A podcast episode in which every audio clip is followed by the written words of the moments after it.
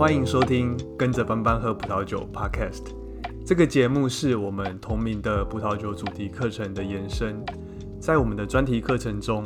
会从最基本的葡萄酒知识开始介绍起，再到各个主要的国家和产区，然后延伸到知名酒庄的介绍。在这个节目中，会听到我们拿一些生活中的范例来验证课程中所介绍的知识。我也会不定时的分享一些很不错的葡萄酒，以及他们背后的故事。不过还是要注意，饮酒过量有害健康。我们品酒不酗酒，喝酒不开车。想要轻松进入葡萄酒世界，提升生活品味的你，也欢迎在 Apple Podcast 或是其他的平台上订阅我们的节目。才不会错过之后的集数哦。好，大家好，我们最近几集都在讲波尔多的分级制度，因为这个波尔多它的分级制度真的是还蛮复杂的，这也是很多这个刚接触葡萄酒的新手，或是刚开始认识波尔多这个产区，在呃聊到这个呃在认识这个分级制度的时候，常常在这边可能就放弃了。不过，其实说实话，我觉得波尔多的分级制度其实有一个很大的好处。这个好处呢，就是它彼此之间的产区，它不会互相去做评级。那我们透过这样子每一集每个礼拜来介绍一个分级制度，也可以顺便让你去认识这个产区，认识这个不同的产区，它们有怎么样的特性，怎么样的风土，怎么样特殊的葡萄品种。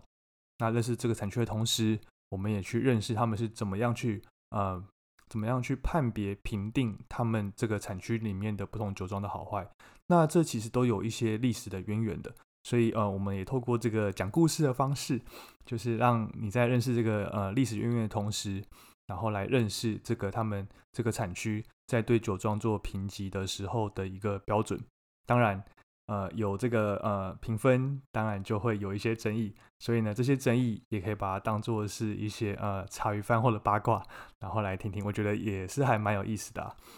不过呢，说实话，真的要呃有办法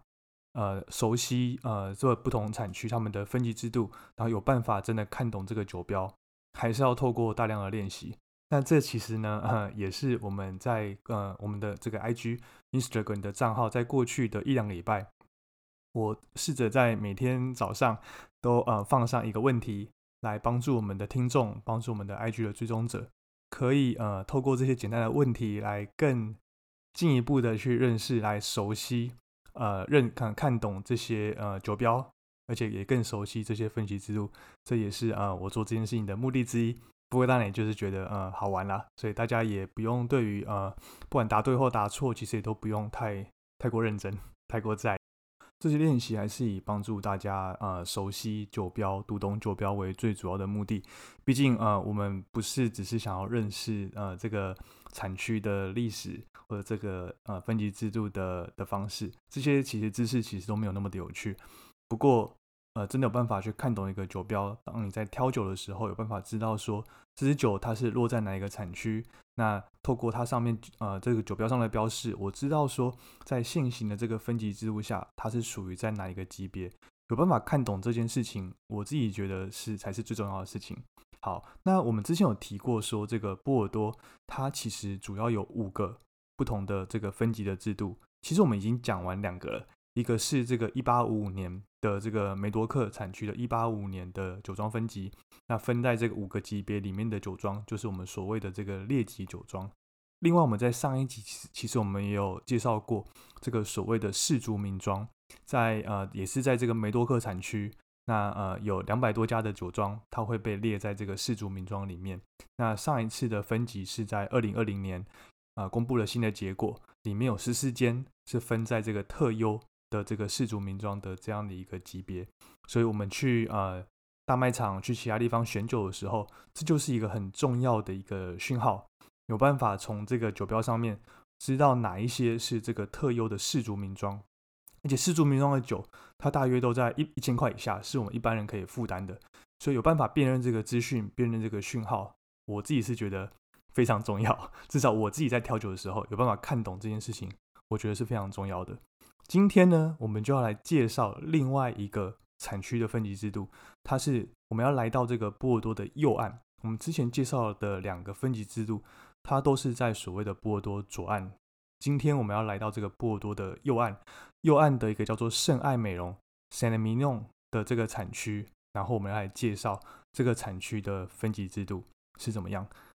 要知道这个圣爱美容的分级制度其实还蛮有意思的，我就先讲一件事就好。如果今天我们参加一个奥运的比赛，那在前一年不对前一次的这个奥运比赛的前三名，他们在今年参加呃，在今年参加奥运的时候，他们全部都决定要弃赛。那这会是一个什么样的感觉？是不是让这个办比赛的人就会觉得很尴尬？那这也是现在这个深爱美容这个产区他们的分级所呃面临的一个困境。我们待会在后面的时候，我们会针对这件事呃这个这个这件事情来做一个比较详细的介绍。那今天这一集我们的架构是呃主要主要分成四个部分。第一个部分呢，我会来介绍一下这个波尔多的右岸。第二部分我会来稍微来聊一下这个深爱美容他们的这个酒庄的分级制度，他们是怎么样去做分级的。然后呢，最精彩就是呃我会开始来介绍他们的的这个分级的方式，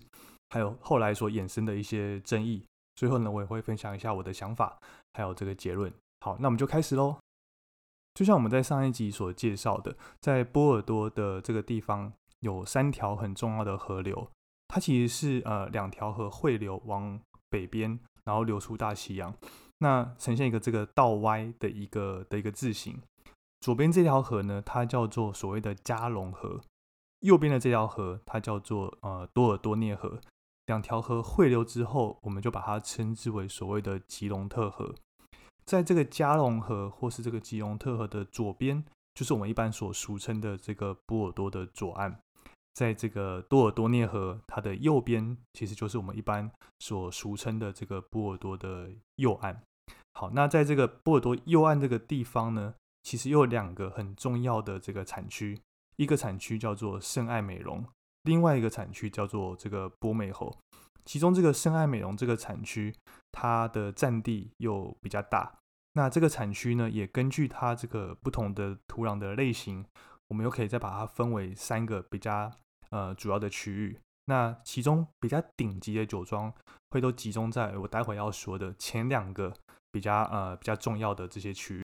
不过有一点，我觉得也需要知道的是，圣爱美浓除了是这个产区的名字之外，在圣爱美浓这个产区的中心点。它有一个城市，这个城市呢就也叫做圣爱美浓，所以呢，圣爱美浓除了是产区的名字之外，它同时也是这个地方呃最中心的这个城市的名称。圣爱美容这个这个城市呢，它其实非常的有名哦。它其实，在法国，它是呃一个世界的文化的遗产，所以呢，它整个城镇其实非常非常的漂亮。其实也非常建议，就是呃大家可以上网去呃找一些这个圣爱美容这个城的这个相关的资讯。呃，只是这其实不是我们这期的重点，所以呢，呃，想对这个圣爱美容的观光啊，它的这个呃怎么变成这个世界文化遗产。有兴趣的听众也可以上网去呃稍微 Google 一下呃这样的资讯。它其实离这个波尔多的这个主要的市区其实没有非常的远，它搭火车其实呃大概一小时一个小时以内就可以直接到这个深爱美容的美容这个城，所以即使是啊去做观光也非常的方便。那这有就延伸到说，因为它交通很方便嘛，所以如果未来我们的听众有兴趣去参观这些呃在圣爱美容的酒庄的话，其实要从这个波尔多的城市。过去，就算你不开车，你搭这个火车这样的大众交通运输工具，其实也都会非常的方方便。好，那我们就回来这个产区的这个介绍。我们刚刚前面有提到说，在这个圣爱美容的这个产区，主要分成三个很重要的区域嘛，对不对？第一个重要的区域呢，就是在这整个产区的北部，还有这个圣爱美容这个城镇它西边的这样的一个位置。这边主要的地形都是以这种砾石的这种呃高原台地为主，它的土壤呢主要是由这种呃砾石所组成。砾石你可以想象它就是那种有点像鹅卵石，只是比较大颗，那白白的，然后呃容易吸收这个阳光的热量，也让这个土壤的排水可以比较良好。所以这一区呢主要就是呃由这样的地块所组成。所以你也知道，因为这样的地形或是这样的土壤的特性，让这一区其实有一个很重要的一个呃性质，就是它很这些土壤很容易吸收这个太阳阳阳光的热量，然后在晚上再慢慢的去排热，所以很适合在这边种植一些呃比较晚熟的这种葡萄品种。所以呢，在这边其实会呃种了很多这种所谓的卡本卡本内佛朗 （Cabernet Franc）。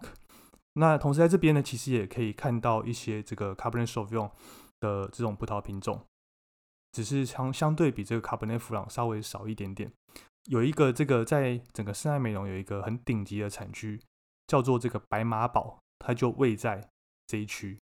第二个这个很重要的区域，它就在这个圣爱美容城的东边和南边的这个山崖所附近的这些呃葡萄园。这边的这个土壤，它有一个和我刚介绍的第一个区域有一个很大的差别。我刚刚在介绍第一个区域的时候，我有呃提到说那边的土壤。主要都是以那种大颗、容易吸热这种砾石为主。不过，在这个第二个区域呢，它的土壤是主要以这种粘土和石灰岩所组成。这样的土壤有一个特性，就是它会比较适合像种像梅洛、梅洛这样子比较容容易早熟的这种葡萄品种。那也的确，呃，梅洛它就是在这个圣爱美容的这个区域，呃，最常被用来种植的一个葡萄品种。这样的特性呢，呃，这样的这样的方式呢，会让这边呃酿出来的酒，我说我现在讲的是顶级的酒款哦，酿出来的酒会比这些左岸的这些酒庄稍微比较起来，呃，口感会比较柔软一点，没有像左岸那么多呃单宁比较比较比较紧致那样的感觉。这边酿出来酒，它的口感稍微会比较柔软一点，那它的这个红色水果啊，还有李子的香气会比较复杂，也更明显。然后随着这个时间，随着这个酒的陈年，也会慢慢的散开始散发出一些这种烟草啊和香松这种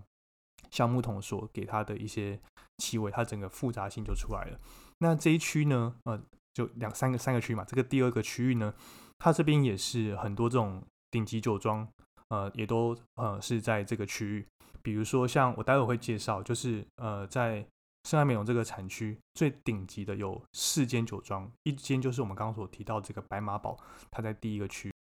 欧颂堡、金钟堡、帕米堡这三间酒庄就都位在这个区域。这件事情就还蛮有意思的。四间酒庄里面有一间这个白马堡，它所在的区域和其他三间都不一样。那它所在的区域所适合种植的葡萄品种，嗯，卡本内弗朗也跟其他三间适合种植这个梅洛这个地区。也有很大的差别，这也就造成说，世间酒庄里面的其中一间白马堡，它所酿出来的这个葡萄酒的风格和其他三间其实是有很大的差异的。虽然他们都是在这个深爱美容这个产区，虽然他们他们都是被评选为深爱美容这个产区最顶级的酒庄，但是他们酿出来的酒的风格其实是还有蛮大的差别的。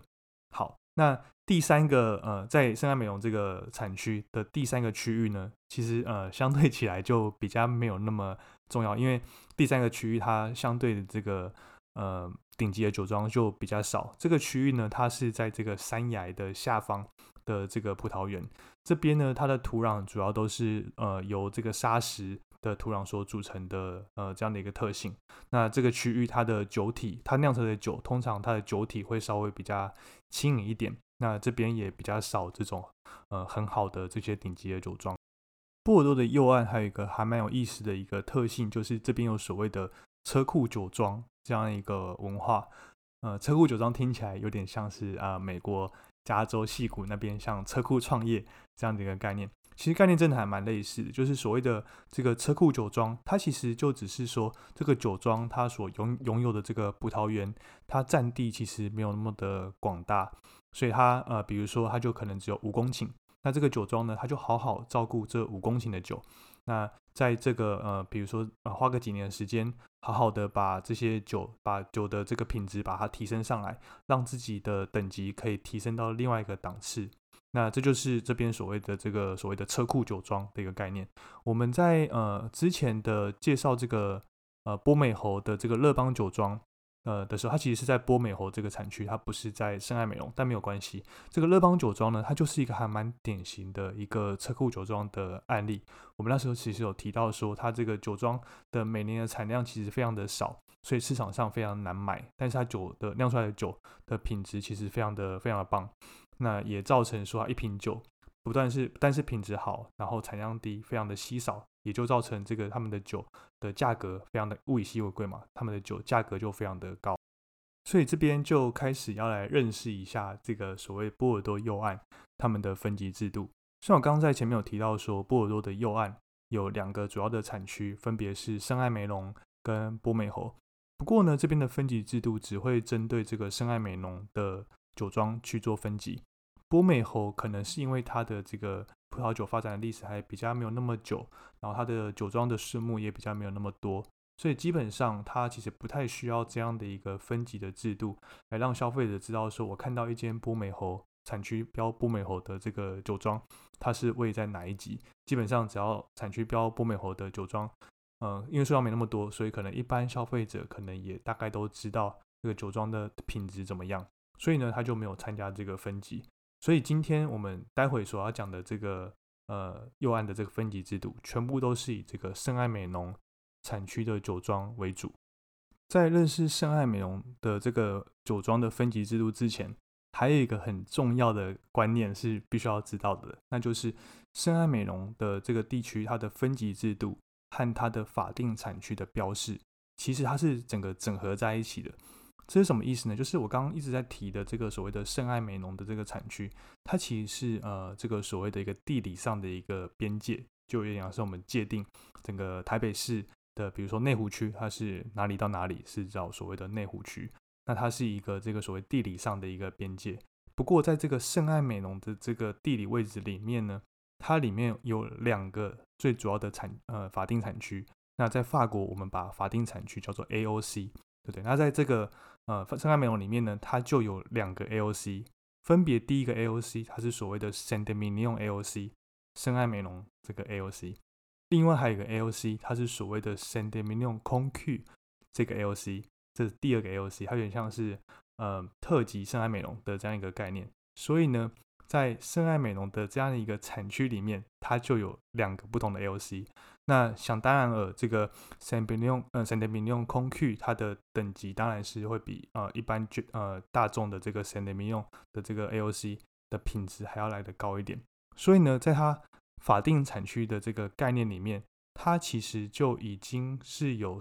一点这种分级的概念在里面的。那当然，啊，它这个呃，它这个是怎么样去做这个的这个区别呢？当然就是这个通过法规来从这个葡萄的酿造啊，到它的种植，呃，对，从葡萄的种植到它的生产、酿造、装瓶，那通过因为不同的法规来决定说这个酒庄它是呃位在这个 Saint Emilion AOC。还是这个 Saint Emilion Conque AOC 的这个法定产区，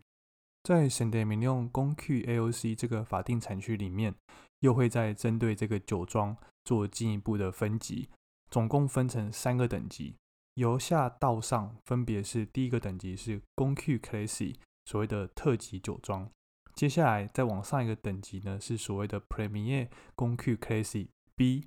也就是所谓的一等特级酒庄 B。最高等级是所谓的 Premier Conque Classy A，中文呢，我们就把它称之为是一等特级酒庄 A。我再重新说一次，因为可能有点复杂。在这个 Saint Emilion Conque 这个法定产区里面，它由下往上会分成三个等级，就分别是所谓的特级酒庄、一等特级酒酒庄 B，还有一等特级酒庄 A。这三个不同的等级，那这三个等级呢，也就是所谓的我们一般所俗称的这个圣爱美容的酒庄的分级的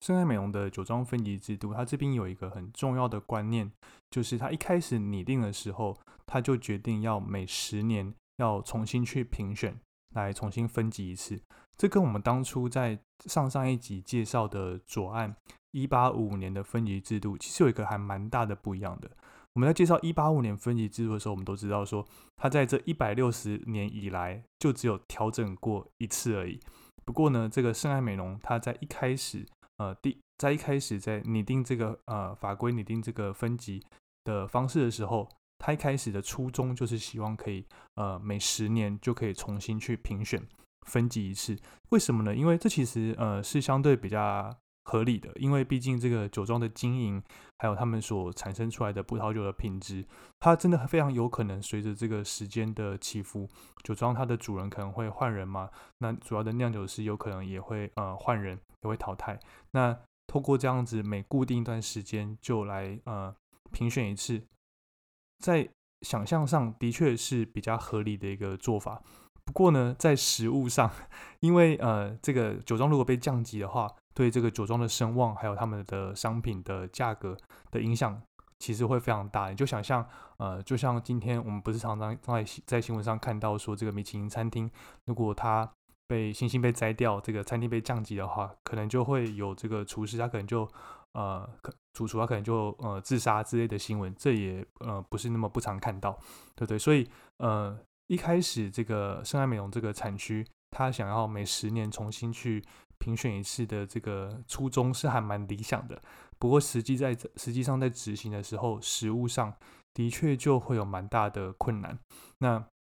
比如说，这个呃上海美容它的分级制度，它其实是从一九五五年开始实施的，刚好晚这个左岸刚好一百年。它从一九五五年开始实施以来，它第一年是一九五五年，再来是一九六九年。中间就隔了十四年，然后在下一年是一九八六年，又再隔了十七年左右，在下一年是一九九六年、二零零六年、二零一二年。所以虽然在呃实际在执行的时候，就像我刚刚说的，因为有人被降级，可能就会不爽，就开始告上法院。实际在执行的时候，真的是很难去维持这个呃每十年都要去评比一次的这样一个频率。不过看起来他们还是呃尽量维持，就是十几年就会去更新一次这些被选入的这些酒庄。不过呢，这边还有一个很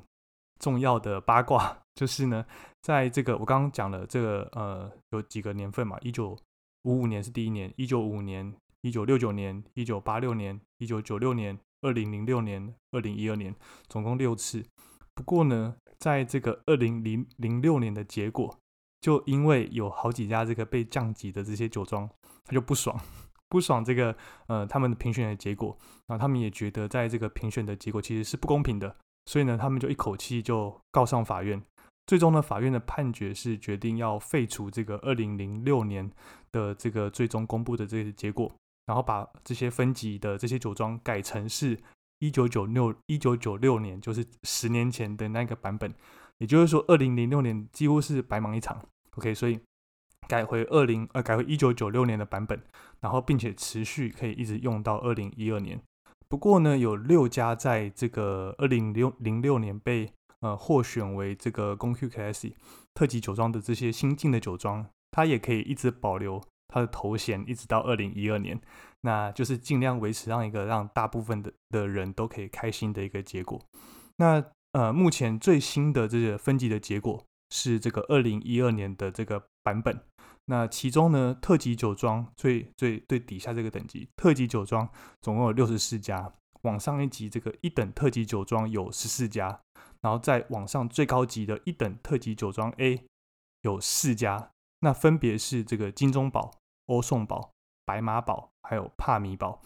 其中这个白马堡和欧颂堡他们。其实是长期霸榜的，它一直都是一直以来都是占据在这个一等特级酒庄 A 的唯二的两间酒庄。那金钟堡和帕米堡这两间酒庄是二零一二年他们才从原本的这个一等特级酒庄 B 升级到这个最高的等级。其实讲到这边，我们这个眼尖呃耳尖的听众应该就会发现说，就是呃在。这就这也是为什么这个波尔多的分级制度这么让人家容易困惑的原因。因为呢，就像我刚刚说的，在这个波尔多右岸它的分级里面，公 Q 如果它在酒标上有放上这个公 Q 的话，它其实是不算是被列级，它只是在这个 AOC 里面最最最底层的这些酒庄。但是公 Q 这个字呢，它其实在呃，如果是在勃艮第的话，它可能是这个所谓特级园的这样的一个意思。所以呢，在呃波尔多的右岸，你至少要看到这个所谓的公 Q Classy 这样三个字出现在酒标上，才代表这间酒庄它是有被选进这个列级的这样的一个酒庄。那这也就造成说，这个一般大众在选购的时候的一个困惑嘛。所以呢，我觉得最方便的辨识的方式呢，其实是先从这是这个酒庄、这个酒标、这个酒庄，它是在波尔多的左岸还是波尔多的右岸？所以呢，如果你知道它是它的右岸的话呢，就开始从它的酒标开始辨认起。如果在它的酒标上，它什么都没有写，它就只有写 s a n d e m i 用的话，那基本上它很有可能就只是真的是在最最最低等级的这个 s a n d e m i 用 AOC 等级的这个酒庄。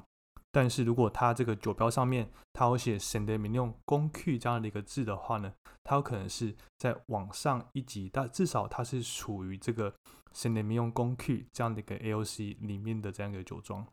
直到直到它酒标上面有出现“公 Q Classy” 这三个字，才代表这间酒庄在这个圣爱美容的啊，对不起，波尔多右岸圣爱美容的这样分级制度里面呢，它是处于它是有被列级的，但也只是列级在最低等级的那样的一个酒庄里面。所以这边我就呃会建议我们的听众，如果你看到一支酒，它是呃来自这个圣爱美容的酒的话，至少至少。它的这个酒标上面至少要出现这个 classy 公 Q classy classy 这样的一个字，呃，会是稍微比较呃有一定的品质的保证。当然也不是一定说这种百分百了，但是也是很多这种上面没呃没有列出这个公 Q classy 的这些酒庄，他们只是不屑或者是不愿意参加这个平等而已，不代表他们酒质不好。但是呢。如果是对于呃选购葡萄酒还没有那么有经验、没有那么专业的这个听众来说的话，会建议先从它的酒标上面先知道它是来自这个 s a n d e m i l i o n 然后先然后看到它的酒标上面有这个 GQ Classy 这三个字，会比较安心，知道说这至少是在这个评级里面，它是呃这个酒庄它是有被列级的。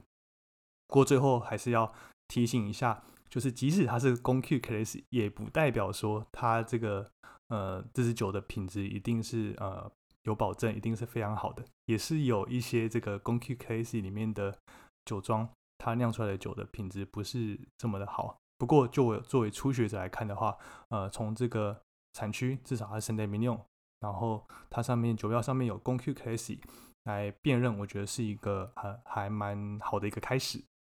了解了深爱美容这个产区，他们是怎么样对酒庄去做分级之后。接下来就可以来稍微讲一下，就是啊比较有趣，应该说比较争议的这样一个地方。我们刚前面有提到，就是这个圣爱美容这个产区的分级，他们在最一开始设计的时候，它有个初衷就是希望可以每十年来重新做对这些酒庄做一次评选，还有分级。那如果要上，因为上一次的这个呃分级的时间是二零一二年，所以如果要达到这个每十年重新评选一次的这样一个目标的话，那今年是二零一二年嘛，所以今年就要公布新的这个分级的结果。所以呢，就在去年七月左右的时候，呃，是这个呃提交这个报名表的截止的时间。结果呢，在去年七月的这个时候，在报名截止之前，发生了什么事？有两间这个刚刚我前面有提到长期这个霸榜的两个城堡，两间酒庄白马堡还有欧颂堡，他们都公开说他们。不决定参加这个二零二二年新的评选，然后呢，就在六个月后，也就是在今年的一月，原本已经缴交报名表的这个金钟堡，他们也他们也说，就是呃，决定不参加这个二零二二年的评选。那这样的结果，也就是说，原本在这个最高等级一等特级酒庄 A 的这四间酒庄，就只剩下一间这个帕米堡。他会继续参加这个新的评选制度，这也就是我呃刚刚前面在最开场的时候有说的，呃，如果今天呃一个奥运的比赛，比如说跆拳道比赛好了，那呃上一届的这个奥运的里面的前三名的这个选手，他们都决定不参加今年的奥运，那这是不是会让这个主办单位就觉得呃很没有面子？圣爱美容的这个酒庄的分级。现在呢，就也遇到类似像这样的一个很尴尬的一个状况，那就可以来聊一下这个这些酒庄他们退出的原因是什么？据他们的公开的一个说法，他们是说他们退出的原因和这个评选的标准有很大的关系。那为了要这个判断，呃，这些酒庄他们所产出的葡萄酒的品质是不是一致，官方呢他会要求这些酒庄他们缴交好几个年份的这些葡萄酒的样品来提供盲饮。比如说这些特级的酒庄的等级，他们要缴交十个年份，然后一等特级酒庄 B 要缴交十五个年份，一等特级酒庄 A 他们要缴交二十个年份，然后最后呢，整个评分他们会采二十分制，要拿到这个一等特级酒庄 A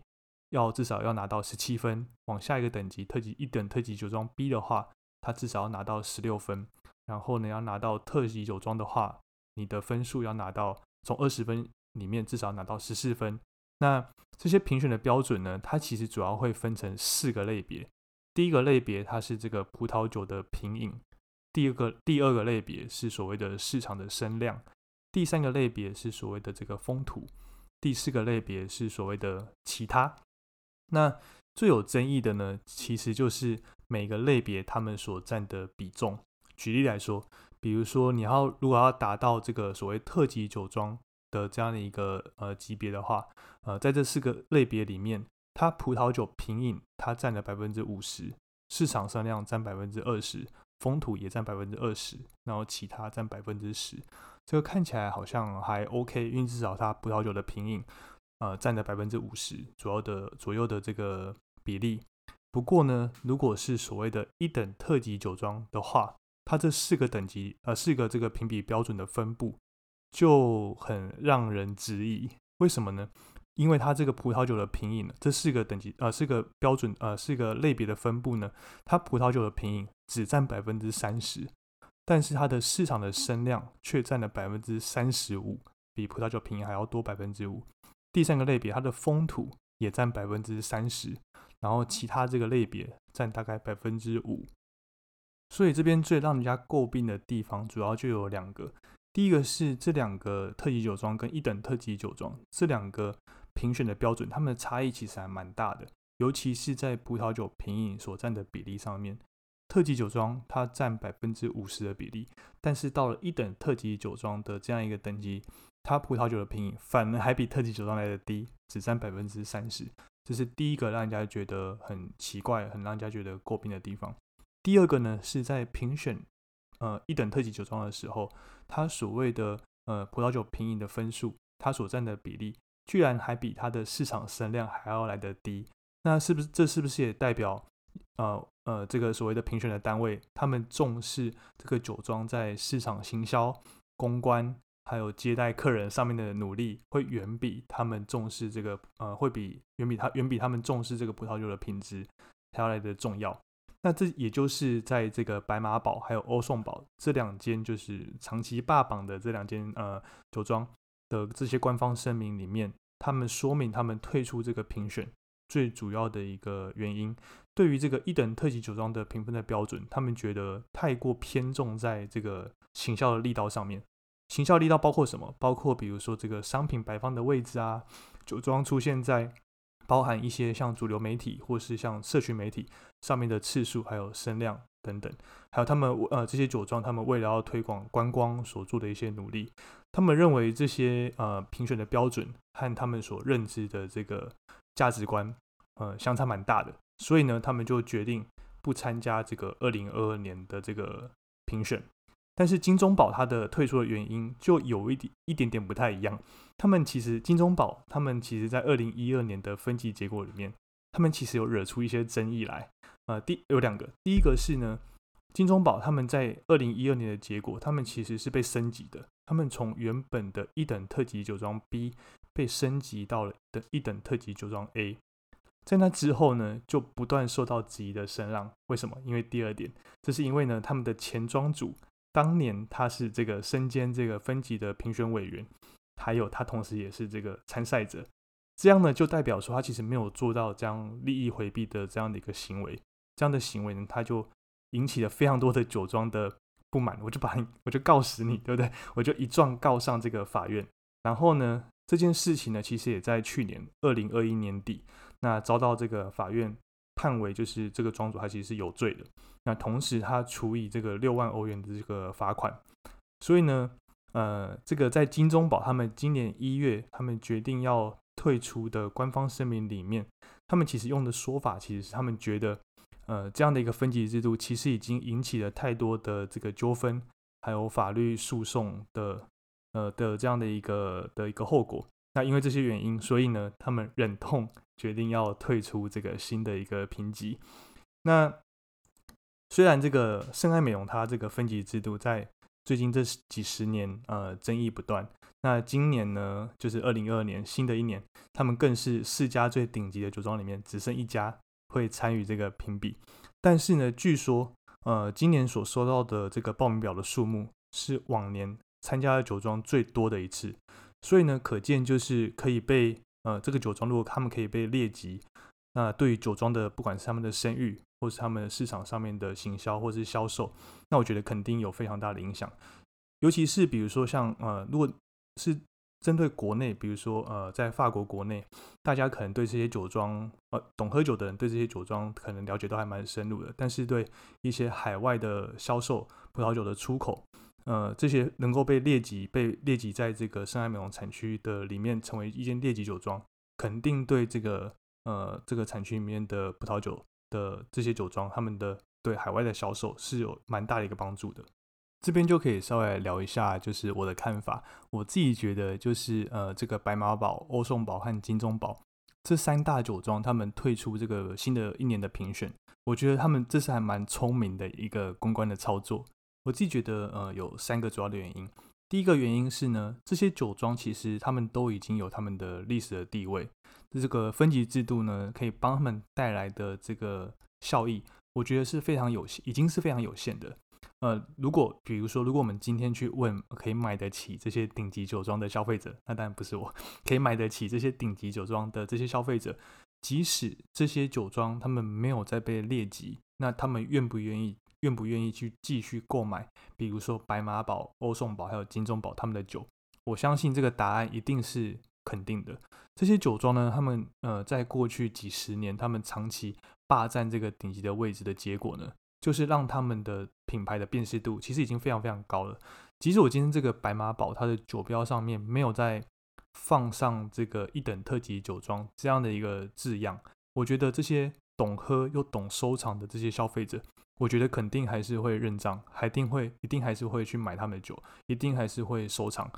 我自己觉得，说不定还因此更呃推升它整个品牌的价值。毕竟在过去的几十年，大家早就习惯这个白马堡还有欧颂堡，他们这个在最顶级的这个一等特级酒庄 A 的这样一个位置。那之后的发展，说不定我觉得反而让这些收藏家他们可以更期待。这是第一个原因。第二第二个原因是。呃，继续参加这些分级呢，我觉得反而会让这些顶级的酒庄，他们有一个风险，就是他们这个霸主的地位可能会被稀释掉。基本上就是，呃，这些酒庄他们在过去这种长期霸榜的这样的一个地位，就已经是一个非常好的一个行销的光环。那即使他们不继续参加分级，那我觉得也丝毫不会去减损掉这些酒庄他们的这些行销上的力道跟光环。但是，如果他们今天继续参加分级的话，新的分级的结果其实很难被预测的。比如说像二零一二年，原本只有两家，但是后来就变成四家，都位在这个最高的等级，两家变四家，等于说马上就增加一倍，对不对？所以呃，如果今年新的呃新的一年这个评比的结果，那有更多的酒庄被提升到这个一等特级酒庄 A 的话，那我觉得这对这个白马堡还有欧颂堡来说。反而会让他们觉得他们顶级的地位是不是又再次又再一次被稀释了？而且他还要再去想说，那我接下来要怎么跟这些新进榜的这些酒庄他们的酒来做出这个差异化？所以说不定我觉得不去参加这个评选，反而可以让他们降低这部分的一个风险。第三个原因，我觉得不错的，呃，不不不错，我觉得他们很聪明的原一个原因是，呃，这也彰显他们在乎的是这个葡萄酒的品质。还有酿造工艺，而不是这个行销，这这部分我就觉得还蛮 吊诡的。就是，嗯，这个评，就像我刚前面说的，这个评选的方式最让人家诟病的，就是在市场声量这边所占所占的这个比例。那我觉得呢，这些顶级的酒庄，它反而变成这这个反而变成他们可以好好利用的一个弱点。那他们透过这个公开的声明，这呃来说，这个评选的标准太过侧重在这个行销的操作上面。这样的一个声明，然后可以让让他们反而可以来强调，就是他们重视的这个葡萄酒的风土还有品质这样的一个价值观。但是呢，你去想一想，就是嗯，这些酒庄他们其实是有很多这个丰厚的这些行销的资源的。像白马堡，它背后其实就是这个 LVMH 的这个集团。那欧颂堡，它 LVMH 其实有投资他们。说不定在这个二零一二年的这个评选的结果里面，他们在这部分的表现，在行销这部分的表现，其实说不定是远远高于这个其他的酒庄的。但是呢，他们在这个时候来忍痛说要退出，因为这个行销上所占的分数的比例会远大于这个葡萄酒的盲饮。在这个时候说要退出，我觉得让我觉得这真的是一个还蛮高明的一个行销的操作。另外，其实我也是可以理解这个评选制度他们这样规划的一个方式，因为作为这个官方的机构，我觉得他们肯定是希望可以再去进一步提升整个产区的能见度和整个产区的一个声量。全世界其实还有非常多的国家的一般的民众，他们其实还不认识这个呃圣安美容的四大酒庄以外的其他的酒庄。甚至呢，圣爱美容，其他们其实比起左岸的酒庄，这些右岸的知名度其实是相对低非常非常多的。因此呢，我觉得他们希望这个酒庄，他们可以在行销上面多做一些这些努力，来提高整个产区的这个能见度。我觉得还算是 make sense 的。不过，就是他们在这个执行的方式，我就觉得他们不够聪明，不够细腻。他们就这样大拉拉的把这样的一个标准放到整个评选的标准里面。那又是在这个很重视呃历史和传统的这个法国葡萄酒这样的一个产业，那我觉得这样的做法肯定会被整个产业所批评、所诟病。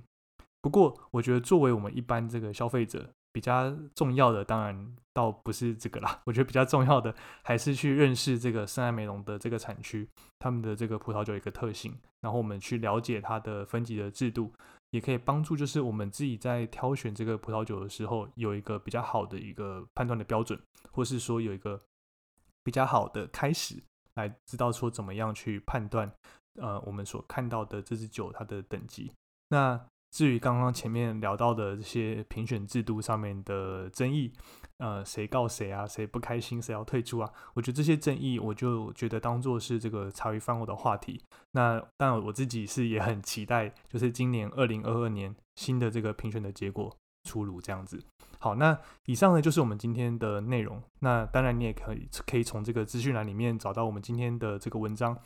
波尔多的这个酒庄的分级真的是还蛮复杂的，不过。如果我觉得，呃，我觉得这个了解里面的这些故事啊和这些差别，那好像又也没有到真的那么难懂。不过最重要的还是说有办法可以看到这个酒标之后，我可以呃辨识说它代表的这个意思。我可以知道说这个酒庄它是位在哪一个产区，在这个产区这个酒庄它没有被它有没有被分级到，然后有没呃如果有的话，那它是被分到哪一级？我觉得呃这件事情呢是相对对我们消费者来说比较重要的。所以呢要做到这件事情。就需要透过反复的练习，那这也是呃，我接下来会尽量维持在我的 IG 账号上面，每天都用一个问题的一个频率，